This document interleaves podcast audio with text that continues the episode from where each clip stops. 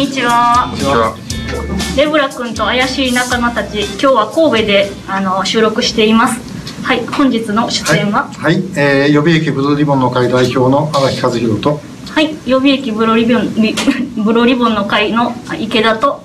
えー、スクー会兵庫で活動しております永瀬武です。はい、でもう一人、はい、はい、レブラ君です。はい。えー、今日はあの実は、えー、神戸での集会がありました県民会館の会場でえー集会が終わった直後にあの収録をおしているところです、えー、今日はご苦労様でしたありがとうございました。えー引き続きありがとうございます。あの、まあ、あの、永瀬さんは、えー兵庫の県会議員、えーとして活躍をされておりますが、その前は市会議員、そして、えー、救う会、兵庫の、まあ、代表を、おもうずっと長く続けて、えー、ございました。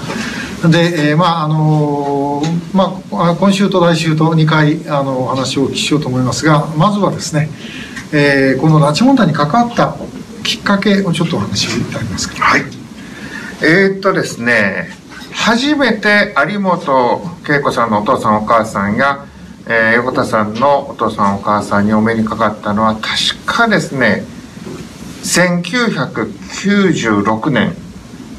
えー平成の8年だったというふうに記憶しております。で、私たちはまあ平成7年に阪神・淡路大震災を経験しておるわけですが、この平成7年の年からですね、えー勉強会をしておりまして、えー大阪経済大学の黒坂先生から、もうこの拉致事件については、もういろんな話をすでに伺っておりまして、えー行動を開始しなきゃダメだよっていう話を聞いてたんですけども、やっぱりこの有本さんや横田さんと直接会った時の衝撃というのがもう圧倒的に私の心の中のインパクトを占めておりましてであのもうねもう皆様もご存知の通りですけども有本恵子さんがえーポーランド人に託したこの手紙この折りたたんだですね旅行保険の裏にこの書いた手紙というのを託してそれが、えー後に北海道の石岡さんのところに石岡徹さんのご家族に宛てられて出された手紙が有本家に伝わったやつのコピーを私はその時にね、あのーご両親から見せていただきましていやこれだけの証拠が揃ってたら、そらもう即外務省が動いて、でも世界中からもうあのアメリカとかのこう支援を得てもう有本恵子さんの奪還というのはそんなに難しいことではないだろうぐらいに思いましたのとこれはもの極めてレアなケースで国家がですねその誘拐をですねするなんてことはまあないので運の悪い本当にお気の毒な人が非常にレアなケースとしてこの拉致誘拐というものにあったのであって、えーこれはですね拉致疑惑とかっていうのはけしからんけれども非常にレアなケースなんだろう。とそれがあれですね最初の我々の横断幕にはですねあの 100, 100名を超えるかもしれない被害者を助けようみたいなことを書いてたんですよ。もう今とはもう全然違いますよね。やっぱりその本当にあの何も知らないところから運動を始めましたけどもやっぱりあの有本さんのご両親からあの手紙のコピーを見せられた時のあの衝撃これがまあ今につながってるなというふうに思います。えー池田さんもね、あの長瀬さんとは随分長いけども最初はいつぐらいだったんですか？私が二十歳の時なんで15、6年前の話になりますね。うんもう拉致問題全然まあかわいそうだなって思ってまあちょっとあの活動参加させてもらったんですけど、まあもういろはから全部教えていただいて、はい。と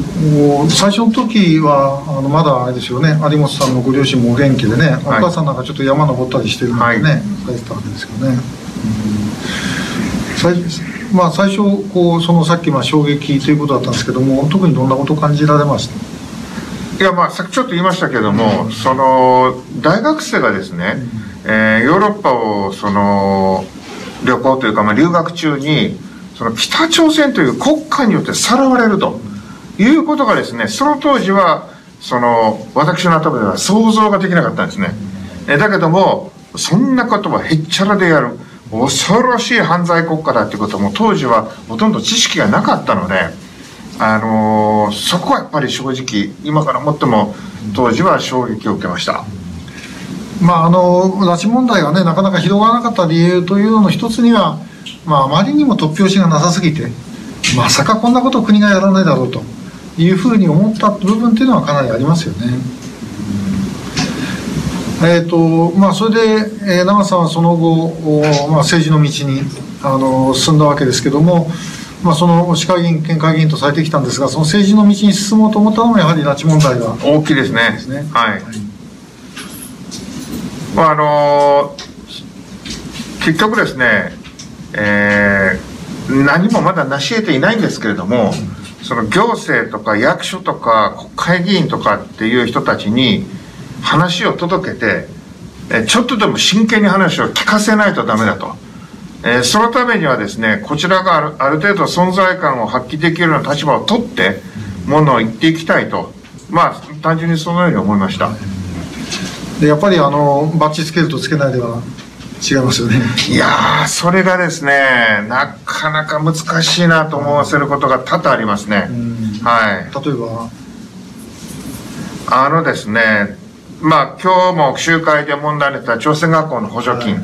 えー私たちはもう最高裁までその、あのー知事とですね、えー市長が成したその決定なりがもう公費の乱費に当たるんだという形で争ったんだけれども、あのこれ一つとってもですね、あの非常にやっぱ難しいです。っていうのが、あのこれ今日初めて言いますけれども、私たちは、えー阪神教育闘争などに、えー端を発した、この在日朝鮮人の社会と、この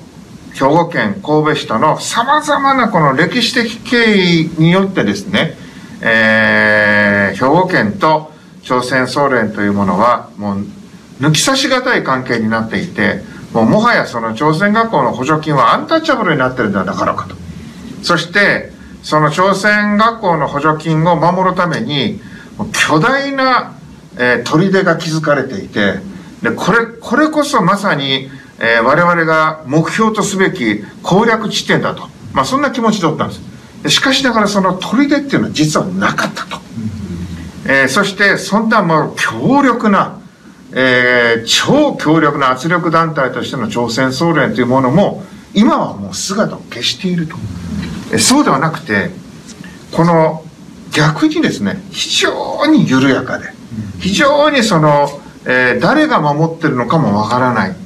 多文化共生という名のもとに、幅広く包まれた中の一つの補助金事業に過ぎないと。だから、やめられない。ということなんですね。こういう論理だとは思いもやらなかったんだけども、まあそういう思考形態、現在進行形の思考形態に基づいて、毎年当たり前のように予算措置がされているというのが、これが、現状ですよね。なるほど。はい。はい。えーまあ、この問題すごくあの大事な問題なんですね。で、えっ、と、ちょっとお今日はまあ時間がもうそろそろなくなりますんで、えー来週うこの多文化共生の話をもうちょっとあの詳しくお聞きしていきたいと思います。えーとりあえず本日のおレブラ君と怪しい仲間たちを終わります。えーご視聴いただいて皆さんありがとうございました。ありありがとうございました